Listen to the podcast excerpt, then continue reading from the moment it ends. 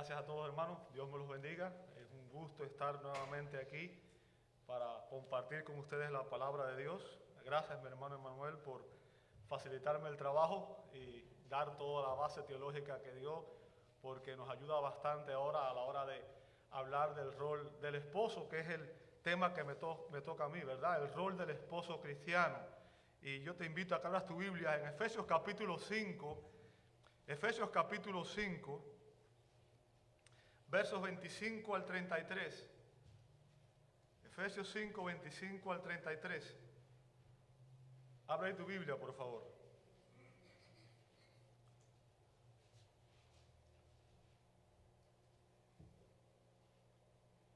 Efesios capítulo 5, versos 25 al 33. Y les voy a rogar, por favor, que me disculpen, pero pónganse una vez más de pie para reverenciar al Dios de la palabra a la hora de leer su escritura, ¿verdad? Dice así la palabra de Dios, maridos, amen a sus mujeres, así como Cristo amó a la iglesia y se dio el mismo por ella para santificarla, habiéndola purificado por el lavamiento del agua con la palabra, a fin de presentársela a sí mismo una iglesia en toda su gloria, sin que tenga mancha, ni arruga, ni cosa semejante, sino que fuera santa e inmaculada. Así deben también los maridos amar a sus mujeres como a sus propios cuerpos. El que ama a su mujer, a sí mismo se ama, porque nadie aborreció jamás su propio cuerpo, sino que lo sustenta y lo cuida, así como también Cristo a la iglesia, porque somos miembros de su cuerpo.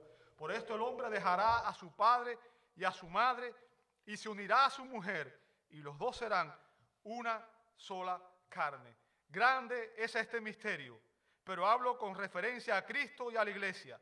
En todo caso, cada uno de ustedes ame también a su mujer como a sí mismo y que la mujer respete a su marido. Señor, no hay nadie como tú. Padre, tu fidelidad es infinita, es perfecta. Y tus obras, Señor, son hechas con fidelidad. Todo lo que tú haces es perfecto, Señor y nosotros somos tu creación. Padre, el matrimonio es la institución que tú creaste, la primera institución que tú creaste para que la raza humana pudiera procrear, pudiera eh, extenderse en esta tierra y Señor también pueda glorificar tu nombre. Así que rogamos que en esta mañana nosotros podamos aprender cuál es el rol que tú nos has asignado como hombres en el hogar, en la familia. Pedimos esto en el nombre que es sobre todo nombre, en el nombre de nuestro gran Dios y Salvador Jesucristo y te damos la gloria y la honra. Amén, amén y amén. Pueden tomar sus asientos. Muchas gracias a todos, hermanos. El gran predicador bautista Charles Spurgeon dijo en una ocasión, y cito sus palabras, cuando nuestros hogares son gobernados de acuerdo a la palabra de Dios, se le podría pedir a los ángeles que se quedaran con nosotros y no se encontrarían fuera de su elemento. Wow. Eh, eh, eh, podemos pedirle a los ángeles, cuando un hogar es guiado por la palabra de Dios, es gobernado por la palabra de Dios, aún los ángeles se sentirían cómodos en un hogar cristiano. Y la verdad, amado hermano, que el problema es que muchos hogares en los cuales los miembros afirman ser cristianos no están siendo gobernados realmente por la palabra de Dios, tristemente. Es un problema serio que lamentablemente muchos hombres y mujeres cristianos no están rigiendo sus vidas, no están viviendo acorde a la palabra de Dios. Y en esta secuencia que vamos a ver aquí, vamos a ver que en el mundo que estamos viviendo hoy, las consecuencias de desobedecer la, palabra de Dios son trágicas. Trágicas para el matrimonio, trágicas para la familia, ¿verdad? Y en lugar de parecer una antesala del cielo, como decía el predicador Spurgeon, muchos hogares parecen una antesala del infierno. Bien, nuestros hogares cristianos deberían parecer una antesala del cielo. Lamentablemente, muchas veces no lo son. ¿Por qué? Porque para edificar un matrimonio cristiano, ambos cónyuges deben entender y deben obedecer los roles que la palabra de Dios les asigna a los esposos. Los dos. Ahora, ¿cuál es el mandato que se le da aquí a los esposos cristianos? Fíjense, en el verso 25, el apóstol Pablo, inspirado por el Espíritu Santo. Yo quiero que usted entienda, eh, Pablo no está escribiendo aquí su opinión, no está escribiendo aquí lo que él cree, lo que él le gustaría. Pablo está escribiendo aquí bajo la inspiración del Espíritu Santo. Por tanto, cuando Pablo habla aquí, está hablando en nombre de Dios y es Dios quien está dando esta enseñanza. Fíjense que dice, maridos, después que dice, amad a vuestras mujeres. ¿Lo ve ahí? Amad a vuestras mujeres. ¿Sabe? Amad, ahí es un verbo que está en imperativo. Es un mandato. ¿Bien? Es un mandato. Fíjense que no se nos manda a imponer nuestra autoridad. No es eso lo que está diciendo. No se manda a imponer nuestra autoridad sobre nuestras esposas. ¿Bien? Se nos manda a amar a nuestras esposas. Ese es el mandato que Dios le da a todo esposo cristiano. Si usted es cristiano, el mandato de Dios para usted y para mí y para todo esposo cristiano es que amemos a nuestras esposas. Y como dijo el hermano, no solamente se nos dice lo que tenemos que hacer, sino que se nos explica cómo debemos hacerlo. ¿Cómo debemos amar a nuestras esposas? Fíjense cómo dice, así como. ¿Lo ve ahí? Y ahí va a empezar a explicar cómo es que usted y yo debemos amar a nuestras esposas. Así como Cristo amó a la iglesia. Bien. Así que ese es el fundamento de toda esta enseñanza. El mandato que Dios le da a los esposos cristianos es amar a nuestras esposas. Y en estos versos, Pablo nos explica o nos da cuatro características del amor que debemos demostrarle a nuestras esposas. Fíjense que dije cuatro características del amor que debemos demostrarle, no profesarle, sino demostrarle a nuestras esposas. Ahora, ¿cuáles son esas características? Bueno, Pablo nos enseña que debemos amar a nuestras esposas con un amor sacrificial en el verso 25. Un amor santificador, versos 26 y 27. Un amor satisfactorio, versos 28 al 30. Y finalmente, un amor sempiterno en el verso 31 al 33. Y vamos a empezar con el primer punto de aquí, que es que debemos amar a nuestras esposas con un amor sacrificial, ¿verdad? En el verso 25 Pablo dice, amen a sus esposas. Y después dice al final del verso 25, como Cristo amó a la iglesia, ¿y él qué hizo? Se entregó a sí mismo por ella. ¿Ok? O sea, Cristo amó tanto a la iglesia que él estuvo dispuesto a, a entregarse, a darse a sí mismo, a morir por ella. Bien. Y así Pablo nos está demostrando la primera característica del amor que todo esposo cristiano debe demostrarle a su esposa. Debe ser un amor sacrificial, un amor que esté dispuesto a darlo todo, aún su propia vida, si fuera necesario, por el amor a su esposa. Ahora, debido a, como dijo mi hermano, debido a que existen nuevas filosofías que han surgido en la actualidad referente a la identidad de género, que eso es un término que está de boga hoy, ¿verdad? Justicia social, social, identidad de género, y los roles del matrimonio, porque obviamente la identidad de género está muy ligada a los roles del matrimonio. La institución del matrimonio está hoy bajo el ataque más intenso multifacético, insidioso, feroz y persistente que el cristianismo ha conocido. En los años que tengo de existencia, nunca había visto un ataque tan fuerte a la familia como existe el día de hoy.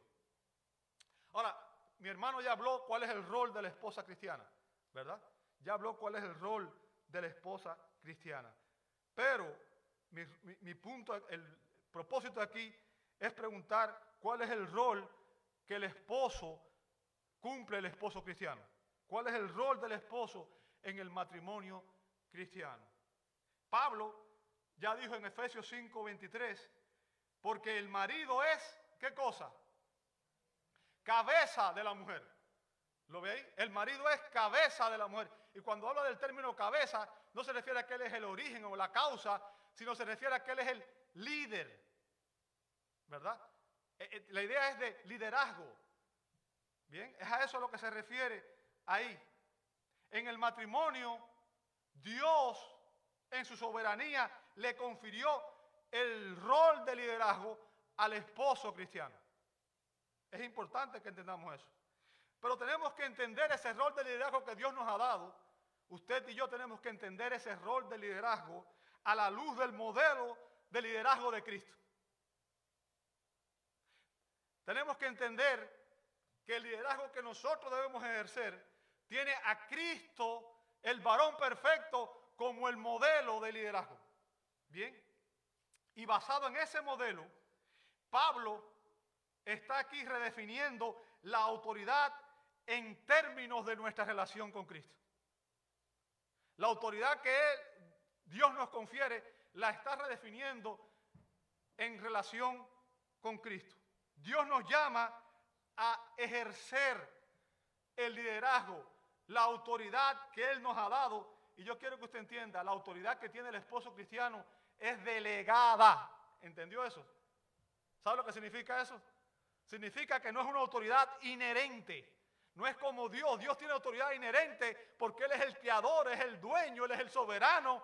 Y todo lo que hay en el cielo y en la tierra le pertenece a Él. Él puede decidir todo lo que quiera hacer cuando quiera porque es el dueño. Pero los esposos no somos dueños de nuestras esposas. Entonces la autoridad que tenemos sobre la esposa es delegada, proviene de Dios. Dios nos la confirió, ¿verdad? Y Dios nos dice exactamente cómo debe ser ejercida esa autoridad. ¿Cómo? Debemos mirar al varón perfecto. La autoridad que Cristo tiene sobre la iglesia, ¿verdad? Y siguiendo el ejemplo de Cristo, recordemos que Cristo fue un siervo líder. Siervo líder. Esos dos puntos van de la mano. Porque eso es lo que debe ser todo esposo cristiano. Debe ser un siervo líder. ¿Bien? ¿Y a qué me refiero cuando digo un siervo líder? Bueno, Jesús dijo en Lucas 22, verso 25, eh, no sé si esto va a ser una predicación o un estudio bíblico, pero bueno, eh, no importa. Lucas 22, 25, no sé si tienen sus Biblias ahí. Jesús dice, los reyes de los gentiles se enseñorean de ellos. O sea, fíjense, Jesús está enseñando que los líderes mundanos, toda persona que tiene autoridad, liderazgo en el mundo, ejerce un, estilo de liderazgo autoritario, muchas veces despótico y algunas veces hasta tiránico. ¿Verdad? E, e, es, yo soy el líder y aquí yo mando y hay que hacer lo que yo digo y punto. Y el que no esté de acuerdo, pues lo corro, lo voto, lo que sea.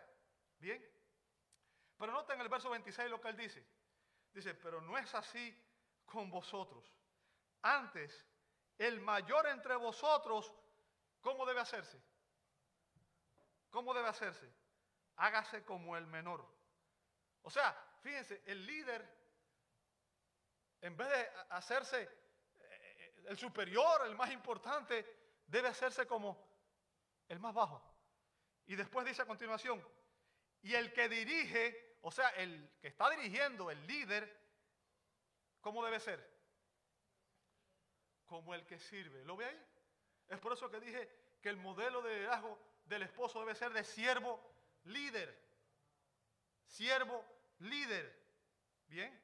Nosotros los cristianos no somos como los gentiles, dice Jesús, pero se refiere a los incrédulos. ¿Qué significa?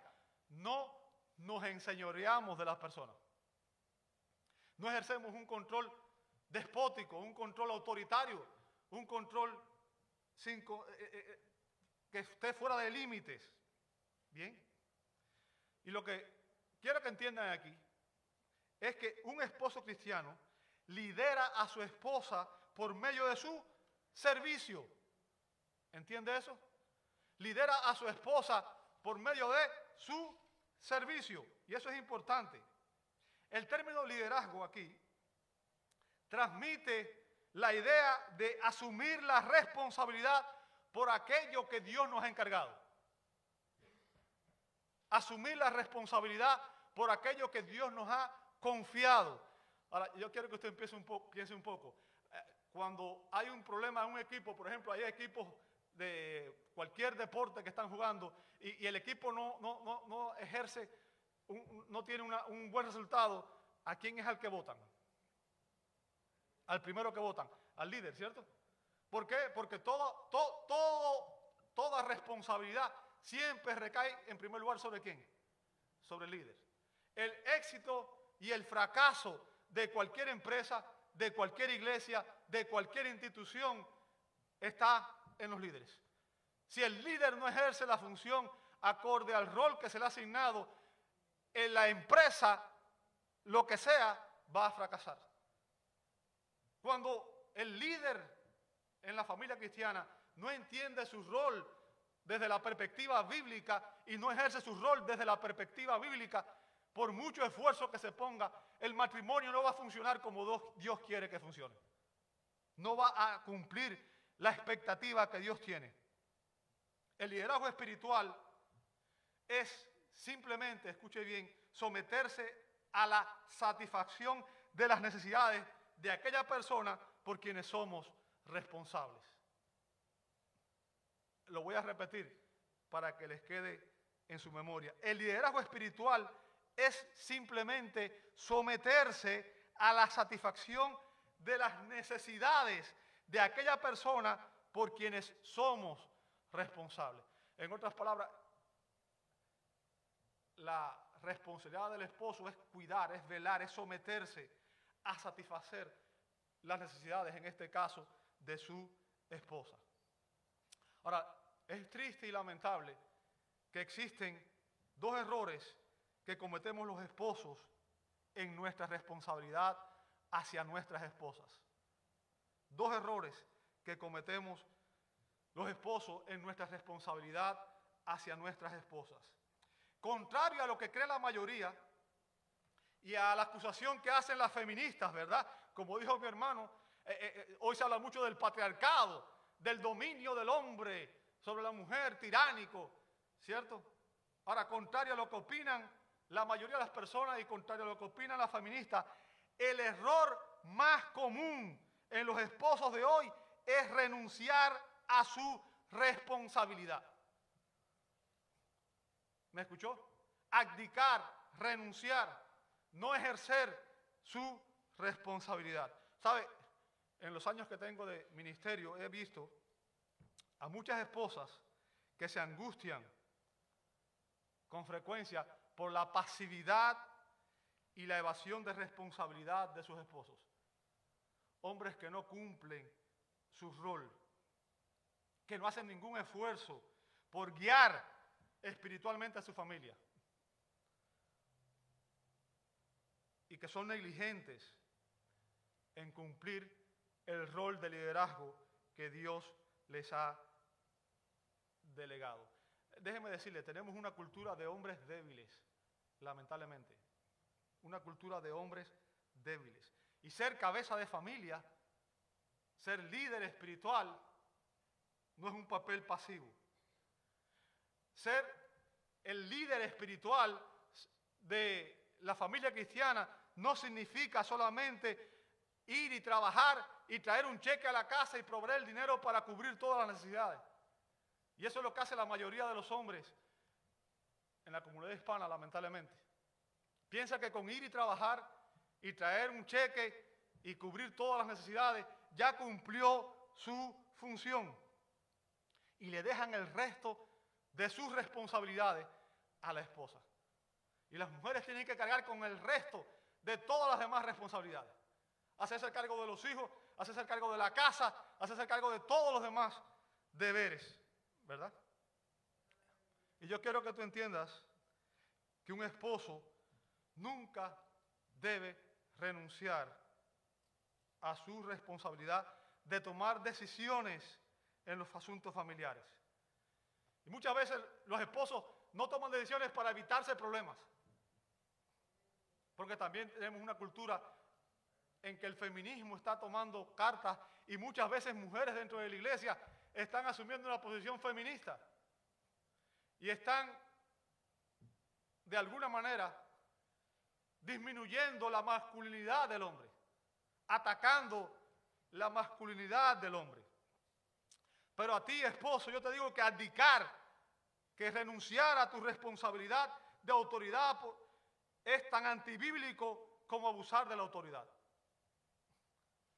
Un esposo nunca debe renunciar a cumplir el rol que Dios le ha mandado. Y Dios te ha mandado a ti y Dios me manda a mí a ser el líder espiritual de nuestra familia.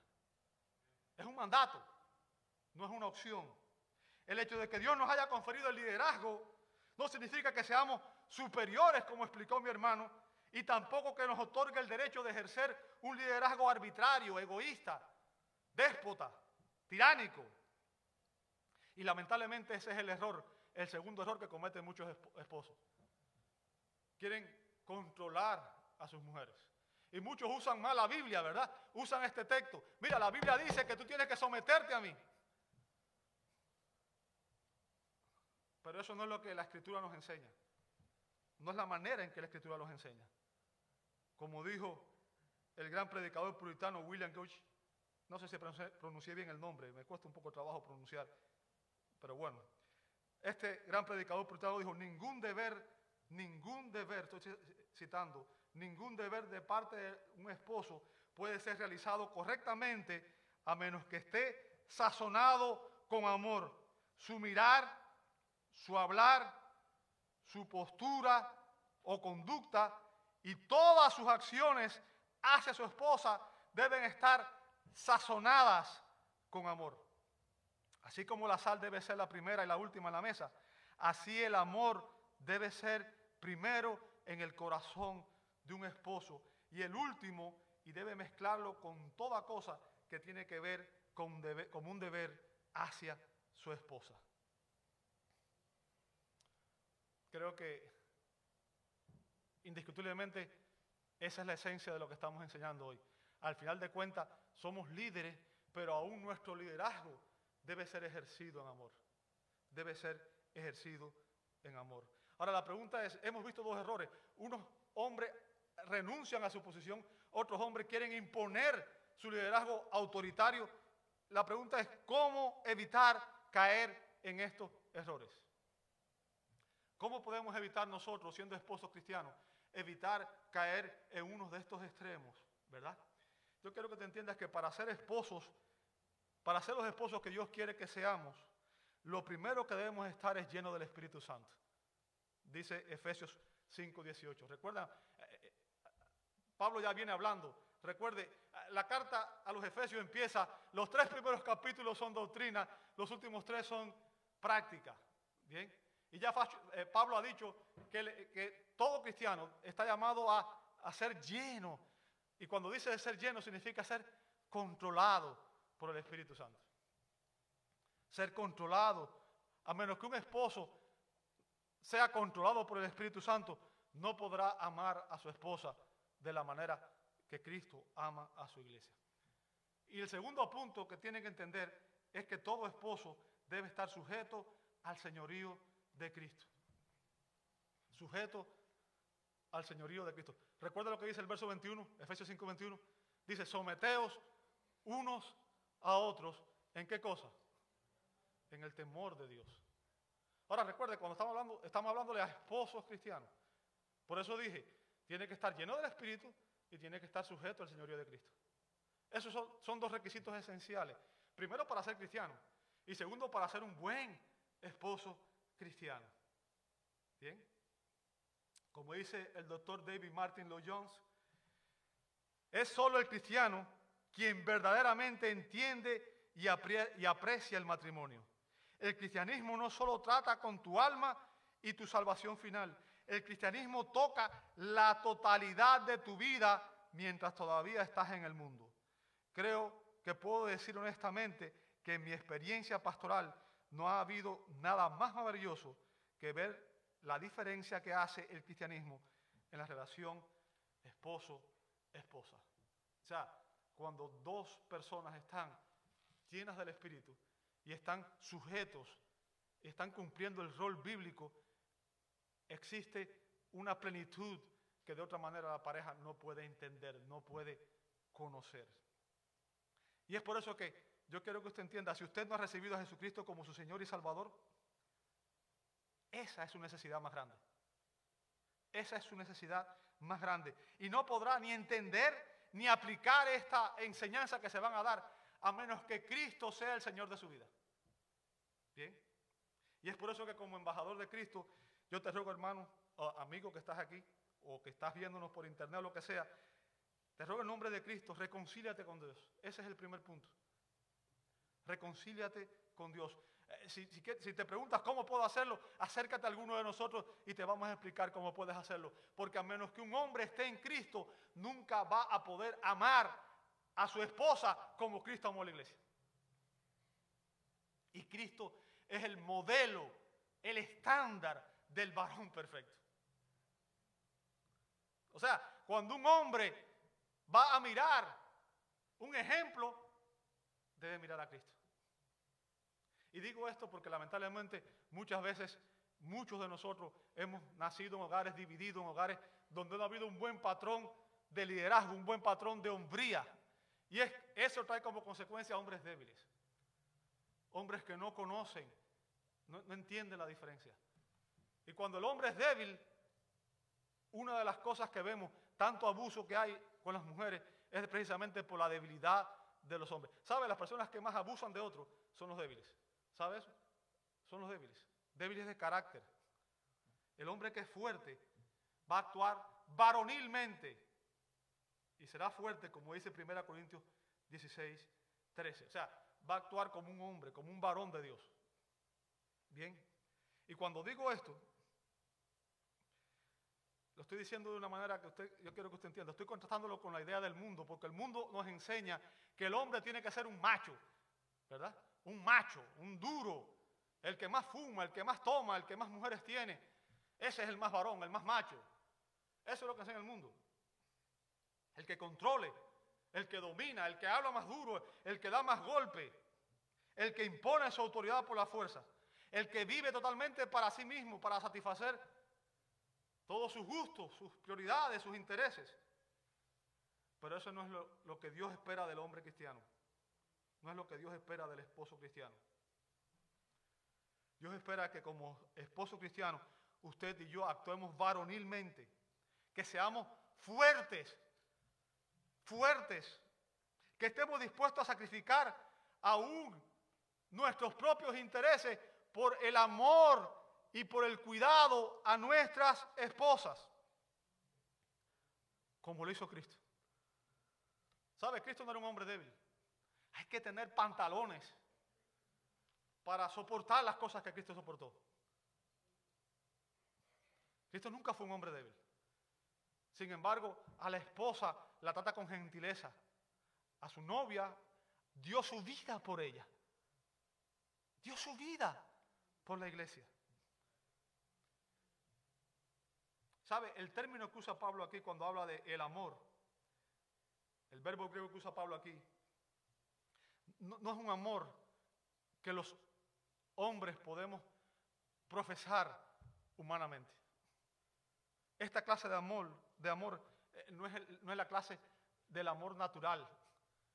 El término que usa Pablo ahí tiene que ver con el término griego agapao, que significa que es un amor, es el amor que impulsa al que ama a entregarse sacrificialmente por el bien más alto de la otra persona. Es un amor sacrificial, desinteresado, como el amor que Cristo demostró por la iglesia, cuando Él se dio a sí mismo por ella.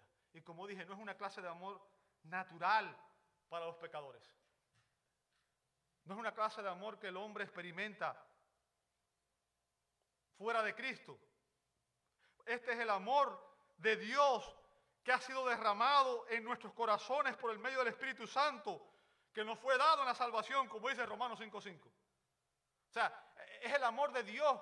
Dios pone ese amor en nuestros corazones. Bien. Así que ese amor es el fruto del Espíritu, como dice Galatas 5, 5, 22. Mas el fruto del Espíritu, ¿cuál es? Amor. Amor. Bien. Recuerde, el amor del que Pablo está hablando aquí es el amor ágape, el mismo del cual se habla en 1 Corintios 13, aunque allí e, e, e, en el contexto Pablo no está hablando del amor romántico ni está, hablándole, está hablando de los problemas que había en la iglesia, ¿verdad? Y Pablo dice que este, este tipo de amor es la solución a los problemas en la iglesia, pero también es la solución a los problemas en el matrimonio. Bien.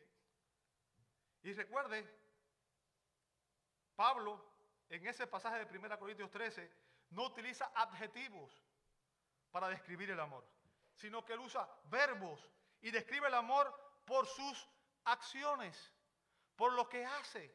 Y Pablo dice en 1 Corintios 13 del 4 al 8, dice que el amor es sufrido, es benigno, el amor no tiene envidia, el amor no es ansioso, no se envanece. Note después, no hace nada indebido.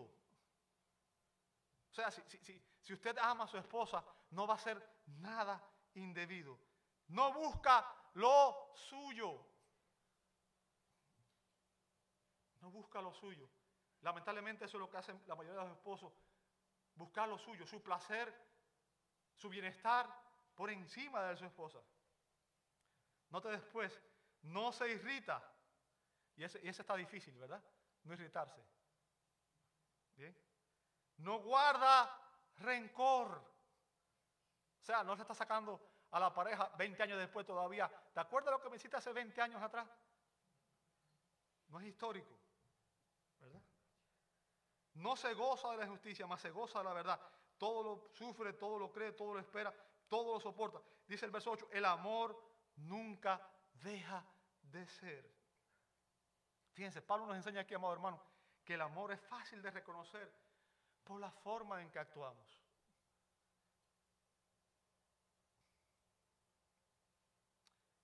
La pregunta es, ¿describen estos verbos la manera en que tú y yo estamos tratando a nuestras esposas? O, si yo cambio la pregunta y yo diría, si le pregunto a tu esposa, tu esposa reconocería en estos verbos la manera en que tú la tratas a ella. Recuerden, hermano, estamos reexaminando nuestro rol de liderazgo a la luz del modelo de Cristo por la iglesia. Bien. Y voy a, citar nuevamente al doctor David Martin Lloyd Jones. El doctor David Martin Lloyd Jones, que es uno de mis predicadores favoritos, dijo que ningún esposo tiene derecho a decir que él es la cabeza de la esposa a menos que ame a su esposa.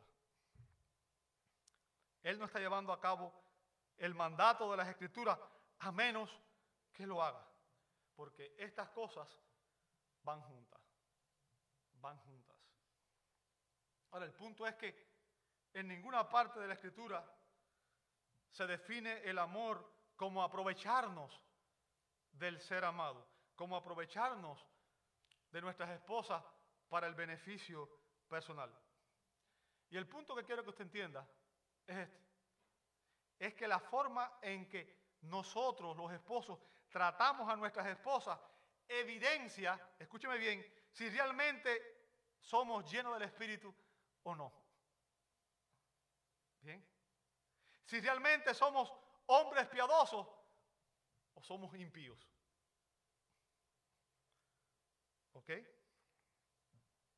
Pablo nos enseña que el amor es fácil de reconocer por la forma en que actúa, no por lo que dice, sino por lo que hace. Hay hombres que le dicen a la esposa, yo te amo, y después van y le caen a golpe. Eso no es amor. El amor es lo que Pablo describe aquí y es lo que describe en 1 Corintios 13. Un esposo lleno del Espíritu Santo va a amar a su esposa con un amor sacrificial como el de Cristo a su iglesia. Fíjense, el amor de Cristo por su iglesia fue fácil de reconocer. El hermano Emanuel ya me dio la entrada. Filipenses 2, 5 al 8. Busca ahí ese texto bíblico. Filipenses 2, 5 al 8. Este es un texto eh, eh, increíble. ¿Verdad? Habla del despojo de Cristo, del sacrificio de Cristo. Y, y ya el hermano explicó recuerde, el Padre y el Hijo, ambos son divinos, ¿verdad? Recuerde, existe, existe una sola, un, solo Dios, una esencia divina, tres subsistencias, o sea, un Dios en tres personas, Padre, Hijo y Espíritu Santo, ¿cierto? Entre ellos hay igualdad ontológica, como dijo mi hermano, o sea, hay igualdad en esencia, en naturaleza. Los tres son divinos, son coiguales, coeternos, no hay distinción, ninguno es inferior a ninguno. Sin embargo, entre los tres existen obviamente diferencias en roles. Y eso es lo que vamos a ver aquí. ¿Bien? Lo que vamos a ver aquí. Fíjense, el padre actúa siempre como padre, porque ese es su rol. Él envió al hijo a morir. Y el hijo se sometió al padre. El hijo decidió venir a la tierra por amor a nosotros a rescatarnos del pecado. Ahora, que estoy tratando de poner en sus mentes la idea de que aunque existen diferencias en roles, eso no significa que uno sea inferior al otro. Así como existe diferencia en roles entre la esposa y el esposo, eso no significa que la esposa sea inferior porque Dios le confirió el rol de liderazgo al hombre. Ese es el punto que yo quiero que usted entienda. ¿Verdad? Y fíjese lo que hizo, lo que hizo Cristo. Dice en Filipenses 2.5, dice, haya pues en vosotros, los cristianos, este sentir que hubo también en Cristo Jesús, el cual siendo en forma de Dios, no estimó el ser igual a Dios. Recuerde, igual a Dios no, no, hay, nadie más que no sean el Hijo y el Espíritu Santo. ¿Bien? Porque son coiguales con el Padre, coeternos, poseen su misma esencia divina, su misma naturaleza. ¿Entiende eso?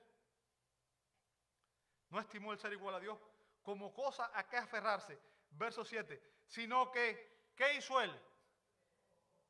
Ahora fíjense que se despojó a sí mismo. Fue un autodespojo, no fue impuesto. Lo hizo voluntariamente, por amor al Padre y por amor a nosotros, pero fue un autodespojo. Dice que él se despojó a sí mismo, tomando forma de siervo, hecho semejante a los hombres. Fíjense, cuando Jesucristo se despojó a sí mismo, él descendió de su posición de gloria. Como dice Juan 17:5, él había estado con el Padre en gloria. Y él descendió, él abandonó esa posición de gloria para venir a la tierra. Él renunció a la autoridad independiente, sometiéndose completamente a la voluntad de su Padre. Él dejó de lado la exhibición voluntaria de sus atributos divinos y se sometió a la dirección del Espíritu Santo. Fíjense, e-, él se autolimitó a sí mismo. Él se autolimitó. Bien. Dice después, y estando en la condición de hombre, vea lo segundo que hizo Cristo. ¿Qué hizo? Se humilló a sí mismo. Él se despojó a sí mismo y él se humilló a sí mismo hasta morir. Fíjense, haciéndose obediente hasta la muerte y muerte de cruz. O sea, él se humilló a sí mismo hasta morir en una cruz donde sufrió la ira del Padre al servir como nuestro sustituto por el pecado. O sea, y recuerde, Cristo hizo esto no por personas buenas, no por personas que valían la pena. Ningún ser humano valía que el Hijo de Dios, el perfecto, el santo, el puro, muriera por nosotros. Lo hizo por rebeldes pecadores. Eso éramos tú y yo, sin Cristo. Rebeldes. Estábamos bajo la ira de Dios por nuestra rebeldía, por la dureza de nuestro corazón. Y aún así, Él vino a morir. Y lo que quiero que te entiendas con eso también es que el amor de Dios, como expliqué el domingo, es intrínseco, o sea, es parte de sus perfecciones, es parte de su esencia, de su naturaleza divina. Y no hay nada en nosotros, no hay nada en ti, no hay nada en mí que pueda provocar o atraer ese amor. En otras palabras, Dios no, nos amó porque Él dijo, wow, mira qué bueno es Gabriel, eh, se merece mi amor. Bien, no hay nada en nosotros que pueda impulsar ese amor, sino que ese amor reside en su voluntad. Fíjense, en la Biblia este amor no se refiere a un sentimiento, ¿verdad? Sino que es un acto de la voluntad. Por eso es que Dios dice, recuerda, hay dos mandamientos. Amarás al Señor tu Dios con todo tu corazón, con toda tu alma, con toda tu mente, y amarás a tu prójimo como a ti mismo. Pero Él no dice, siéntelo. Él dice, ámame. Y es un mandato. ¿Entiende el punto? Obviamente, sin duda un esposo debe admirar y debe sentirse atraído por la belleza de su esposa, ¿verdad? Por su amabilidad, su gentileza y por todas las virtudes que tiene. Bien. Pero eh, el punto que quiero que usted entienda, amado, es que el esposo cristiano no debe amar a su esposa solo por su físico o por sus cualidades, sino que se le manda amar a su esposa porque es la voluntad de Dios. Si usted ama a su esposa solo por su físico y su esposa mañana sufre un accidente y se quema, ¿la deja de amar? E-, ese es el punto que yo quiero que usted entienda. Se nos manda amarla. ¿Por qué? Porque ella es la mujer que Dios nos dio. Y ese mandato tenemos de Dios. Tenemos que amarla. Y quizás alguien diga, ah, bueno, yo me casé con ella antes de ser cristiano. Así que usted no sabe el diablo que tengo en la casa. ¿Verdad? Amado, ¿sabe lo que dice la escritura? No importa. Ámala. Ámala. Ámala. Y es un mandato, no es una opción. Y lo que está diciendo aquí Pablo es que el esposo cristiano debe estar dispuesto a imitar el ejemplo de Cristo. Que Él nos amó, dice la escritura, aun cuando éramos incrédulos, rebeldes. No dijo, ¿sabes qué? Hasta que ustedes no se merezcan, no los voy a amar.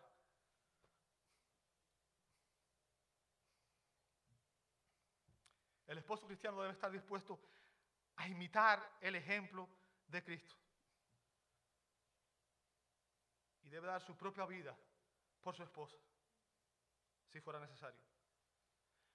Como dijo el doctor J. Montgomery Boyce, ninguna mujer tendrá problemas para someterse a un hombre que la ama así. Ninguna buena mujer luchará contra un hombre que está dispuesto a morir por ella. En otras palabras, cuando una mujer vea realmente un hombre que la ama de esta manera, estará más dispuesta a someterse voluntariamente a su esposo. Ahora, estoy seguro que es muy improbable que nosotros nos veamos en la situación en que tengamos que dar nuestra vida por nuestras esposas. Es muy improbable que nosotros tengamos que dar una prueba de amor tan grande, ¿verdad? Y definitiva. Que algún día nos veamos en esa disyuntiva. Pero el punto que quiero que entienda y que quiero que usted analice es que si usted y yo estamos, estamos realmente dispuestos a dar nuestras vidas por nuestras esposas, ciertamente vamos a estar dispuestos a hacer sacrificios menores por ellas. O sea, si usted está dispuesto a dar su vida por alguien, usted estaría dispuesto a dar otras cosas. Porque lo más valioso que usted tiene supuestamente es su vida, ¿cierto? Entonces, si usted está dispuesto a dar su vida, usted está dispuesto a dar otras cosas. Existen innumerables maneras en las cuales podemos demostrarle nuestro amor a nuestra esposa diariamente. ¿Sabe? Una esposa le dijo a su esposo, amor, sé que estás dispuesto a morir por mí, como hemos dicho muchas veces, pero mientras llegue ese día, ¿Por qué en vez de estar acostado en el sillón ahí, por qué no vienes y me ayudas a fregar los platos el día de hoy?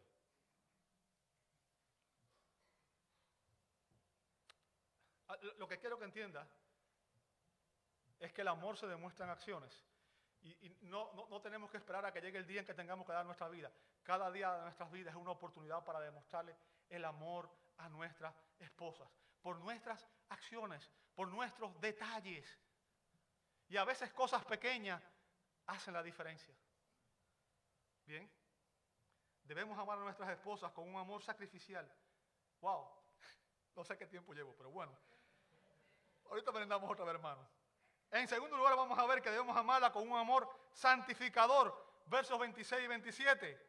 Versos 26 y 27 dice, para santificarla, habiéndola purificado por el lavamiento del agua con la palabra. Ahora yo, quiero que usted, eh, voy a tratar de ir limitándome ya porque Si no voy a estar mucho tiempo aquí. Cristo está santificando su iglesia. ¿Entiende eso?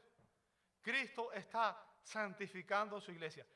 Y es importante que usted entienda esto, porque existe una posición que dice que existe, eh, que hay personas que pueden aceptar a Cristo, ese es el término que usan ellos, por eso lo estoy usando yo, y vivir el resto de su vida como pecador, pero como hizo una oración de fe y aceptó a Cristo, ya es salvo. Ahora yo creo que usted entienda, en la Biblia nos enseña que a todo aquel que Él justifica, Cristo lo va a santificar y lo va a glorificar. En otras palabras, Dios no salva a nadie para dejarlo como estaba. Dios nos salva para transformarnos, para conformarnos a la imagen de Cristo. ¿Entiende eso? Entonces, cuando una persona está en Cristo, en Cristo, va a haber evidencias. ¿Por qué? Porque va a haber una transformación interior. Dios va a ir santificando a esa persona, lo va a ir conformando a la imagen de Cristo. Bien. Y Cristo, fíjense, Cristo está santificando a su iglesia, es decir, la está apartando del mundo, del pecado para sí mismo. La iglesia es el pueblo de Dios, pueblo que Él adquirió, Él compró con su sangre. Bien. Así que Cristo está santificando, dice, dice que en Pablo, está purificando, o sea, está liberándola de la culpa y de la contaminación del pecado. Y, y déjeme decirle, existe una santificación posicional cuando el creyente es salvo Dios perdona todos sus pecados porque Él imputa ese día sus pecados a Cristo y Cristo, le, imputa la justicia de Cristo al pecador y ese día es visto como un santo delante de Dios. O sea, desde ese día, cuando Dios te mira a ti, Él ve a Cristo. ¿Entiendes? Es por eso que cuando Pablo habla a las iglesias, usted ve, por ejemplo, en todas las cartas, Pablo empieza diciendo, a los santificados de Dios que están en Roma, a los santos de Dios que están en Corinto, y después usted lee la carta a los Corintios y dice, y estos eran santos. Pero posicionalmente, toda persona que está en Cristo es un santo. O sea, un santo no es una persona que tiene un arito en la cabeza y que está en una estampilla así. No, un santo es una persona que ha sido regenerada, que está en Cristo. Bien. Ahora, existe una santificación que es posicional, pero hay una santificación que es progresiva, que es la manera en que Dios va obrando en tu mente, en tu corazón, en tu vida, y te va haciendo cada día más semejante a Cristo nos va haciendo cada día más semejante a Cristo. O sea, ese es un proceso continuo que empieza el día en que Dios te regenera, el día en que Dios te salva, y va a ir progresando hasta el día en que estés en gloria. ¿Verdad? Es un proceso continuo. Y Cristo lo hace. Fíjense lo que dice el verso 27. Cristo está santificando su iglesia. Note lo que dice el 27. ¿A quién le gusta una novia fea? Y cuando digo fea no me refiero a la estética solamente, me refiero a, una novia que no tenga valores. O sea, todo el mundo busca a alguien que lo complemente, pero que tenga valores, que tenga, que se pueda amar. ¿Entienden el punto? Ahora, recuerden, Cristo no amó a la iglesia por eso. Sin embargo, eso es lo que está haciendo Él. Note lo que dice el verso 27, dice, a fin de presentársela a sí mismo, una iglesia como? Una iglesia en toda su gloria. Yo no sé, pero recuerda cuando uno se casa, no hay momento más glorioso en ese día que cuando entra por ahí la novia toda ataviada, ¿verdad? Con ese traje. ¡Wow! Y usted se queda así, lo que me llevé, ¿cierto? Qué suertudo soy, ¿verdad? Ahora, eso es lo que Cristo está haciendo. Está preparando a la novia para ese día, ese encuentro. Dice, a fin de presentársela a sí mismo, una iglesia en toda su gloria, sin que tenga qué cosa, manchas, ni arrugas, ni cosas semejantes, sino que fuera como santa. O sea, eso es lo que Cristo quiere de su iglesia, una iglesia santa e inmaculada. O sea, fíjense, esto define el objetivo final de Cristo para la iglesia. Bien que la iglesia no solo debe ser liberada de la culpa del pecado, sino que debe ser liberada total y completamente del pecado en todas sus formas. Y el día que vayamos a la presencia de Cristo, ese día vamos a ser liberados de la presencia del pecado. Bien. Cualquier amor que arrastra a una persona al pecado, que no santifique el carácter y que debilite la moral, es falso. Siempre le digo a mi hija, si un hombre te dice que te ama y te pide como prueba de su amor que tengas relaciones con él antes de casarse, ese hombre no te ama. Quiere usarte. Porque cualquier expresión de amor que no santifique el carácter y que debilite la moral, está dañando a la persona, está afectando a la persona. Y el propósito del amor verdadero, ¿cuál es según este pasaje? Santificar a la persona. ¿Entiende el punto? El verdadero, el verdadero amor es el gran purificador de la vida. Y debido a que Cristo ama a su iglesia y que la iglesia se expone a la contaminación con el pecado por su contacto con el mundo, necesita una limpieza constante. Una limpieza constante. Es por eso que el propósito de Cristo es santificarnos. No solo librarnos de la, de la pena y del poder del pecado, sino hacernos actos para morar en su gloriosa presencia. Y así librarnos para siempre de la presencia del pecado, ¿verdad? Santificación, cuando lleguemos a, la santidad en gloria, no tendremos más relación con el pecado. Ahora, el punto que quiero que entiendas es cuando el amor de un esposo por su esposa es como el amor de Cristo por su iglesia, ¿qué va a hacer? Va a asumir la responsabilidad que Dios le ha asignado de exponer diariamente a su esposa a la obra santificadora de la palabra. ¿Qué te estoy diciendo con esto, amor hermano? Es que si tú eres un esposo cristiano, tú eres el líder espiritual y es tu responsabilidad instruir a tu familia en la fe. Enseñarle a tu esposa, guiar a tu esposa cada día. Ahora, además de un amor santificador, debemos amarla con un amor satisfactorio. Versos 28 al 30 dice, verso 28, así también deben amar los maridos a sus mujeres como, como a sus propios cuerpos. El que ama a su mujer a sí mismo se ama. 29, porque nadie aborreció jamás a su propio cuerpo, sino que lo sustenta y lo cuida, así como también Cristo a la iglesia. 30, porque somos miembros de su cuerpo. Ahora, el punto que yo quiero que usted entienda es este. Porque ustedes aman al Señor. Si ustedes son cristianos, porque ustedes aman al Señor, van a desear que su matrimonio sea un ejemplo del amor que existe entre Cristo y la iglesia. Bien. Los esposos debemos amar a nuestras esposas con un amor satisfactorio y debemos sustentarlas y cuidarlas, dice aquí el verso 29. Fíjense, como mismo cuidamos de nuestros propios cuerpos.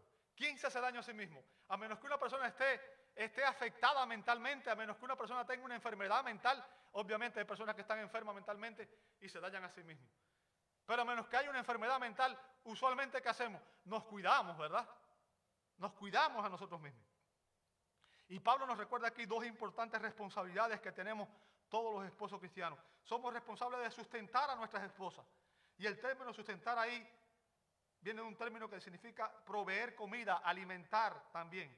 O sea, el punto es que el hombre es el proveedor del hogar. Un cristiano que es negligente, un cristiano que es negligente en proveer para su esposa y para sus hijos, debe recordar siempre las palabras del apóstol Pablo en 1 Timoteo 5:8 cuando dice, porque si alguno no provee para los suyos y mayormente para los de su casa, ha negado la fe y es peor que un incrédulo. O sea, es responsabilidad del hombre proveer para su familia. Pero cuando hablo de proveer, no me refiero solo a las necesidades físicas o materiales. Ya, dije ahorita, hay muchos hombres que cometemos ese error. Llenamos, le damos todo el dinero a la esposa, eh, compramos eh, eh, todo lo que los hijos quieren, pero se trata de proveer también para sus necesidades emocionales, espirituales y no solamente físicas. Ese es un problema serio de muchos de nosotros. Venimos de nuestros países supuestamente para ayudar a nuestra familia. Y nos involucramos tanto en el trabajo aquí que entonces no dedicamos tiempo y se destruye nuestra familia. Los matrimonios se separan y los hijos paran en las drogas. Y nos preguntamos, ¿por qué? Padres que nunca se involucran. Esposos que nunca están y no atienden las necesidades emocionales y espirituales de sus esposas. Varón que estás aquí, esposo que estás aquí, somos responsables ante Dios de proveer y proteger a nuestras esposas. Somos responsables de cuidarlas, ¿sabe? Y el término cuidar ahí significa cuidar de, con la implicación de amar y de consolar. Consolar. Es como nos dice Pedro en Primera de Pedro 3.7. Primera de Pedro 3.7. Le dice a los esposos, vosotros maridos, igualmente vivid con ellas sabiamente, dando honor a la mujer como a vaso más frágil y como a de la gracia de la vida, para que vuestras oraciones no tengan estorbo. Fíjense, los esposos debemos ser sensibles a las necesidades emocionales y espirituales de nuestras esposas. Ellas necesitan de nuestro cuidado, de nuestra protección y de nuestro amor. Y como líder, el esposo cristiano debe subordinar, escuche bien, el líder debe subordinar sus necesidades a las de su esposa. Y debe priorizar el satisfacer las necesidades espirituales, emocionales y físicas de su esposa antes que las suyas propias. Y finalmente, ya con esto voy a terminar. Gracias por su paciencia, hermano. Veremos que nuestro amor debe ser sempiterno, debe ser para siempre, ¿verdad? Versos 31 al 33 dice Pablo, por esto dejará el hombre a su padre y a su madre y se unirá a su mujer y los dos serán, ¿qué cosa? Una sola carne. Fíjense lo que dice después, grande es este misterio. Mas yo digo esto respecto a Cristo y de su iglesia. Recuerden, el matrimonio no es una invención humana. No es una invención del hombre. Dios instituyó el matrimonio. Y sin dudas el matrimonio es la relación interpersonal más profunda que existe entre las relaciones humanas. Ya que el esposo y la esposa se convierten en qué cosa? En una sola carne. Es la relación más íntima, más... Y voy a decir algo, ojo, esposas, muchas veces las mujeres después que dan, tienen hijos, se enfoca tanto en los hijos que descuidan a sus esposos. Descuidan a sus esposos. No, me toca hablar del rol de la esposa, pero nunca descuide a su esposo. Honrelo, ámelo, respételo. Es importante que usted lo haga, porque si usted no lo hace, va a haber otra que lo va a hacer. ¿Bien? Pero lo que quiero que usted entienda es que debido a que los dos deben ser uno solo, escuche bien lo que estoy diciendo, y esto es para los dos, debido a que los dos deben ser uno solo, si una de estas partes, o sea, eh, si el esposo o la esposa está dañado o dañada, desmoralizado o desmoralizada, está degradado o degradada, entonces ninguno de los dos estará completo. ¿Entiende el punto? Cuando dañamos a nuestra pareja, nos estamos dañando a nosotros mismos. Porque es nuestra carne. Todo lo que yo hago a mi esposa es como si me hiciera a mí mismo.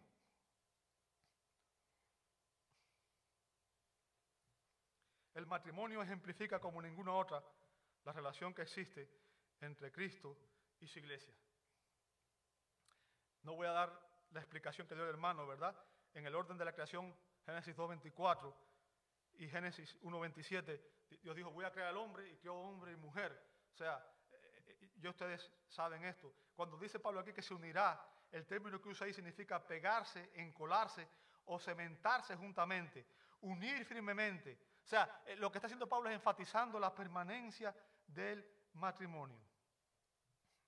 El matrimonio es una unión sempiterna, es para toda la vida, ¿verdad? Y no solamente una unidad física, también una unidad espiritual y emocional, de dimensiones profundas y permanentes.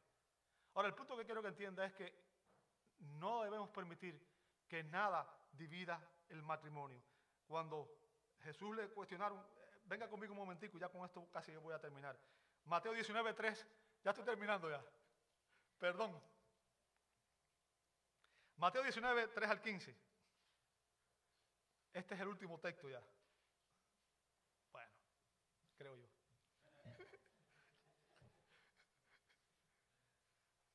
Mateo 19, 3 al 15 dice, entonces vinieron a él los fariseos tentándole y diciéndole, ¿es lícito al hombre repudiar a su mujer? O sea, ¿es lícito al hombre que el hombre rechace a su mujer, que la deje?